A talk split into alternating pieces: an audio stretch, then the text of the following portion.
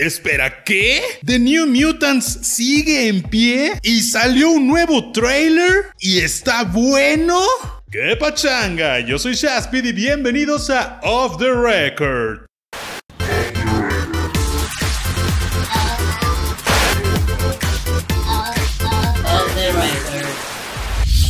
Así es, bienvenidos a este 2020, a estos primeros videos del año y ya estamos de regreso, recargados y pues vamos a empezar con las noticias porque esta vez tenemos varias cosas importantes y eso que apenas empezó el año. Y pues la primera cosa de la que nos enteramos el día de hoy es que The New Mutants sigue en pie y además lanzaron un nuevo trailer. A todos ya nos habían emocionado con esta nueva saga o esta nueva película, porque todavía no sabíamos si iba a ser una saga, llamada The New Mutants, que venía siendo algo así como la renovación de X-Men para Fox, pero con personas más jóvenes y con una aura un poco más de terror. Así es, lo interesante de The New Mutants era que era una película de terror con superhéroes de Marvel, cosa que ya pronto va a pasar en el universo cinematográfico de Marvel con Doctor Strange, pero antes de que esa idea le surgiera estaba The New Mutants por parte de Fox. El problema comenzó cuando The New Mutants empezó a hacer regrabaciones. Y es que todos sabemos que cuando hay regrabaciones en alguna película que ya está bastante avanzada o incluso terminada, es porque algo no le gustó a la cadena. Lo cual significa que muy probablemente la película sea mala. Pero no necesariamente ya que hemos tenido regrabaciones como en Rogue One y las cosas salieron bien. Sin embargo, vino toda esta compra por parte de Disney a Fox. Disney por fin se hizo de Fox y se convirtió en este monopolio súper increíble. No, no es cierto, no son un monopolio todavía, pero ya tienen bastantes empresas grandes, entre ellas Fox. Pero, ¿qué pasó con The New Mutants? Bueno, pues creo que algo colapsó porque entraba en conflicto con la existencia del universo cinematográfico de Marvel entraba en conflicto con la añaduría de los X-Men al UCM y pues Disney pausó el proyecto, pero sin decirnos nada. Es decir, no tuvimos ya trailers ni noticias sobre qué rayos iba a pasar con The New Mutants en un buen rato. De hecho, creo que pasó como dos años, un año, no sé, pero pasó un buen buen rato. El día de hoy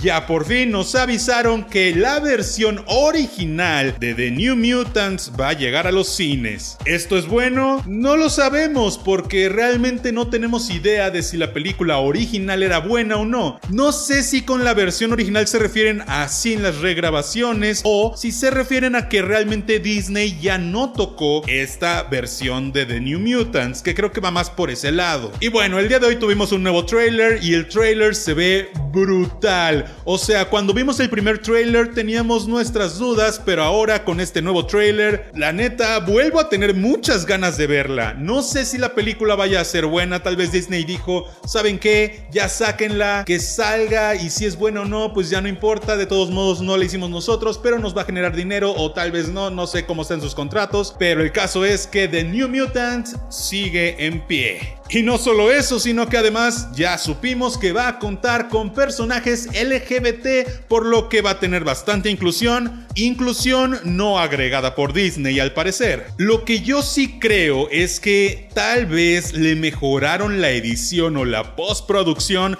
para hacer que la película sea un poco más intensa, o al menos así parece en el trailer, o tal vez solo el trailer estaba muy muy bien editado, pero se ve mejor de lo que habíamos visto antes. Y bueno, todos sabemos lo que desgraciadamente está pasando en Australia. Hay grandes incendios, hay muchas muertes, muchos animales están muriendo y sufriendo bastante. Y bueno, muchos actores de Hollywood, incluyendo a las personas que son parte del MCU o del DCEU, están levantando la voz. Y esta vez fue Chris Hemsworth, Thor, quien dijo a través de su Instagram que va a donar un millón de dólares, que es bastante, para ayudar a combatir los fuertes incendios. Lo hizo desde una toma bastante cercana para que nos perdiéramos en su hermoso rostro y en sus hermosos ojos azules y dijéramos sí, quiero ayudar, quiero donar dinero y quiero que ya no hayan más incendios. Creo que es una gran estrategia y pues bueno, creo que deberían sumarse muchos más actores y actrices. Leonardo DiCaprio por fin alzó la voz y dijo que no entendió el final de Inception, el origen. can Y es que esta película ha sido controversial desde que salió porque su final, spoiler alert, o bueno, tal vez no tanto porque realmente no tengo que decir nada, en el final pues vemos una pieza girar y girar y girar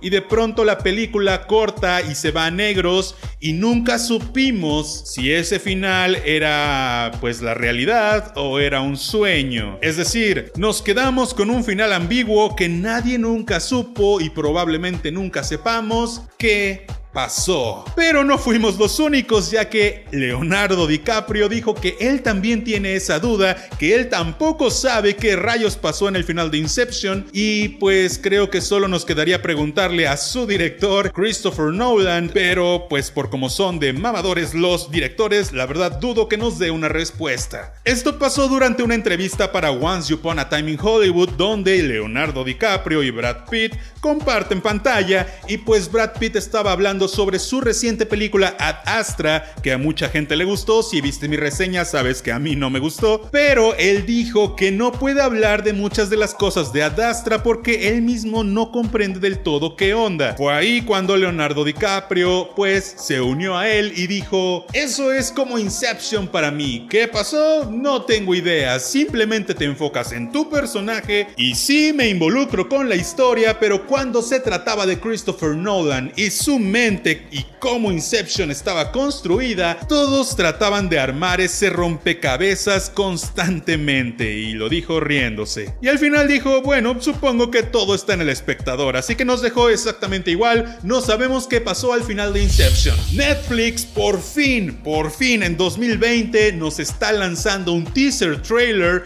de la siguiente temporada de la serie de Luis Miguel. Y es que Luis Miguel, la serie, fue una de las series más importantes importantes del año pasado o fue el año antepasado, no, fue el año pasado, no, no me acuerdo de qué año fue, pero fue bastante importante, fue de las pocas series que lanzan semana por semana y no nos la dan toda junta. Y para México, pues eso resultó bastante innovador, irónicamente, y la verdad es que tuvo bastante éxito, pero todos, todos teníamos la duda de si Diego Boneta seguiría siendo Luis Miguel, porque pues Luis Miguel va creciendo en la serie y obviamente Diego Boneta pues no puede crecer tan rápido y no sabemos si cuando sea más adulto se va a seguir pareciendo a Luis Miguel, pero lo que sí tiene es toda su actitud hecha y derecha, súper mimetizada y súper adoptada. Hace como dos o tres semanas se rumoraba bastante que Diego Boneta ya no iba a estar en la serie, pero el día de hoy Netflix nos acaba de confirmar que sí, Diego Boneta va a estar en la serie tanto como él a su edad, como un poco más grande, ya que lo vimos con caracterización y wow, es una gran caracterización no puedo creer lo mimetizado que está con Luis Miguel, pues se ve diferente cuando es joven y se ve diferente cuando es adulto no solo visualmente, sino en su actitud y hasta en su cantar. No sé si siga cantando él mismo las canciones, pero pareciera que sí, y lo hace guau, guau, guau. Lo que sí es que probablemente nos van a cambiar al actor para la tercera temporada. Me imagino que de ahí es de donde vienen los rumores. Netflix tiende a grabar dos temporadas, incluso a veces tres seguidas, para tener ya su contenido bastante asentado y que no haya tanto espacio entre las temporadas. Lo vimos con La Casa de las Flores, que cuando se anunció la segunda temporada, también se anunció la tercera y cuarta temporada. Es decir, yo me imagino que el casting que estaban haciendo para un nuevo Luis Miguel no era para la segunda temporada, era para la tercera, por lo que probablemente nos cambian al actor y ya sería en esta tercera temporada cuando ya estemos un poquito más, pues, cansadones de Diego Boneta y digamos, ok, bien, cámbialo, no hay problema la historia ya avanzó lo suficiente y ya tuvimos a Diego Boneta lo suficiente como para dejarlo ir. La dirección va a estar a cargo de Humberto Hinojosa, quien dirigió la temporada pasada y en este tiempo hizo la película de Un Papá Pirata, de la cual ya tenemos reseña en el canal. Taika Waititi confirma que Baby Yoda sí tiene un nombre oficial y es que Taika Waititi dirigió el último episodio de The Mandalorian, que es de donde salió este Baby Yoda, que realidad no es Yoda, no se debería llamar Baby Yoda, solo es un niño, o más bien un bebé niño, que es de la misma especie de la que es Yoda, pero pues se parece mucho, entonces todos le llaman Baby Yoda, y por alguna razón es un bebé arrugadito, pero pues bueno, el caso es que sí tiene nombre, pero Taika Waititi no nos lo dijo y no nos lo va a decir en un buen rato, así que ni se emocionen.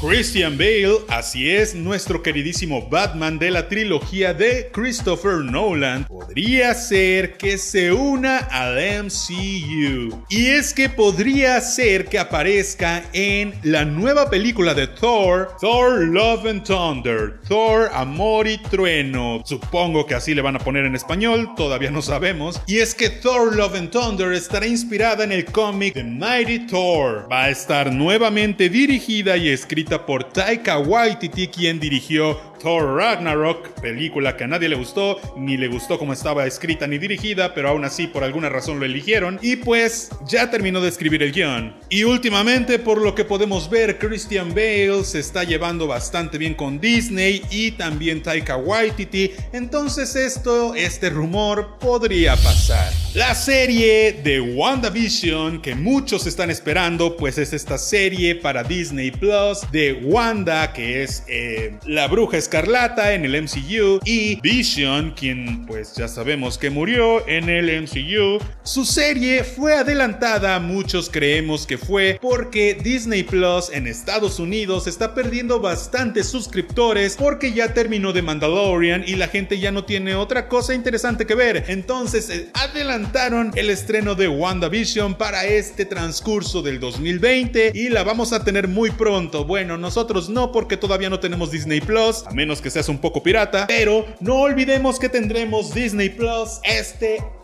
así que todos podemos ser muy muy felices. Además, Quicksilver podría regresar para esta serie de WandaVision. Sí, Quicksilver, su hermano, el rapidito, el que también era un mutante y que murió en Civil War y que lo vimos muy poco en pantalla, pues él podría regresar. Aún no sabemos cómo, no sabemos si va a ser con los poderes de Wanda, con los poderes de Vision, no sabemos si va a ser tal vez un recuerdo, pero podría ser que aparezca porque se filtró un video donde está él audicionando en una escena bastante importante y pues podría ser que regrese. Y bueno, se sigue rumorando que viene una secuela de Joker, cosa con la que yo no estoy en lo absoluto de acuerdo, pero pues Todd Phillips ya dijo que quiere una película de Batman en el universo de El Joker. Y es que dice que es bastante impensable pensar en el Joker sin Batman y la verdad es que tiene razón pero nos gustó tanto el Joker que podemos, podemos ser felices solo con el Joker sin Batman, a pesar de que en la película del Joker, bueno, pues sale algo así como Batman, así que no sabemos qué va a pasar, pero nos gustaría que pasase pronto. Y hablando de el Joker, pues Joaquín Phoenix en la más reciente entrega de los Golden Globes ganó el premio a mejor actor para una película de drama y pues en sus entrevistas se disgustó un poco porque le preguntaron cómo le hizo o cómo se preparó para pues encarnar a nuestro queridísimo Guasón. ¿Y qué pasó? Pues que él respondió que si estaba en una especie de déjà vu o si estaba viviendo algo del pasado, si estas eran preguntas viejas, porque él sentía que ya había respondido eso hace seis meses, lo cual honestamente a mí me parece bastante malo, bastante grosero, bastante feo de su parte. Honestamente, Joaquín Phoenix siempre me ha parecido un actor un poco medio tocado desde siempre, no nada más por Joker. Me parece que vive como en otra realidad este hombre, como que no sé, tiene una onda muy hipster en cuanto a lo que él piensa sobre la actuación, sobre la farándula, como que dice cosas que no a todos les podría gustar, algunas son mucho verdad, pero pues no sé, a mí no me gustó que le contestara así a este hombre, creo que pudo haber respondido y ya, pero pues él no se anda con poses, conocemos a Phoenix y pues así fue. Y hablando de los premios de los Golden Globes, pues los Golden Globes fueron este domingo y tenemos una gran lista de ganadores. Si me sigues en Instagram sabrás que yo los vi con ustedes, sabrás que estaban ahí mis predicciones. Si aún no me sigues, sígueme en mi Instagram para que estés al tanto de esta temporada de premios. Ya vienen los Oscars, viene el Super Bowl y entonces pues por allá estamos más conectados en vivo y en qué está pasando. Pero te puedo decir que la mejor película de drama fue 1917, esta película bélica, una película de guerra que personalmente no he visto, pero este premio me hace pensar que tal vez la situación de Estados Unidos con Irán podría estar influyendo un poco en quienes ganan porque pues como todos sabemos los premios tienen mucha influencia política, social y de muchas cosas que a veces no conocemos. Entonces podría ser, ¿por qué digo esto? Porque la neta estaba compitiendo contra gigantes de la industria. Estaba contra The Irishman de Scorsese, estaba contra Joker con Joaquín Phoenix y dirigido por Todd Phillips, estaba contra Marriage Story de Netflix y The Two Popes, que también es de Netflix, pero las dos son muy buenas y bueno, las cuatro películas que, con las que estaba compitiendo son muy buenas y la verdad es que me parece muy extraño que 1917, la película que nadie tenía en el radar, ganara. Y me parece todavía más interesante el hecho de que es una película de guerra, pero en cuanto yo la vea les diré mi opinión, les diré qué es lo que está pasando y les diré si creo en serio que fue esa la razón por la que ganó o si en realidad se lo merecía. Mejor película comedia musical ganó Once Upon a Time in Hollywood de Tarantino, película buenísima que si no has visto espero que la veas pronto. Mejor actor de drama fue Joaquín Phoenix por el Joker, obviamente, y espero que también se gane su estatuilla como mejor actor en los Oscars porque la neta se lo super merece. Puede que el Joker no se merezca tal vez algunos otros premios porque tiene grandes competidores, pero el que sí se merece es el de Joaquín Phoenix como mejor actor. Mejor actriz de película drama ganó Renée Zellweger por Judy, película que no he visto. Mejor actor en una película comedia musical ganó Taron Egerton por Rocketman, que la neta lo hizo brutal y aunque la película no me encanta del todo, pues la verdad es que sí lo merece. Mejor actriz en una película de comedia musical ganó Aquafina por The Farewell y la neta es que Aquafina es un gran descubrimiento de este año. Es una gran actriz. Yo la verdad la descubrí en la peor película del mundo para descubrir a una actriz de este, de este calibre, que fue Jumanji 2, The Next Level, pero la es que Aquafina es una gran, gran actriz y además cae muy bien. Y además hizo historia en los Golden Globes, pues fue la primera, la primera en 2020, la primera en ganar un Golden Globe, siendo ella de ascendencia asiática. No puedo creer que esto haya pasado apenas, esto debió pasar hace años, pero sí hizo historia al ser una mejor actriz asiática. Mejor actor de reparto en cualquier película fue Brad Pitt por Once Upon a Time in Hollywood, que pues al menos está ganando cosas porque el hombre no tiene un Oscar y la neta es que espero que pronto lo tenga, tal vez no este año, pero espero que pronto lo tenga. Mejor actriz de reparto en cualquier película fue Laura Dern por Marriage Story. Mejor dirección fue Sam Mendes por 1917. Otro premio bastante controversial para mí porque estaba compitiendo contra Bong Joon-ho de Parasite, estaba compitiendo con Todd Phillips por Joker, estaba compitiendo con Martin Scorsese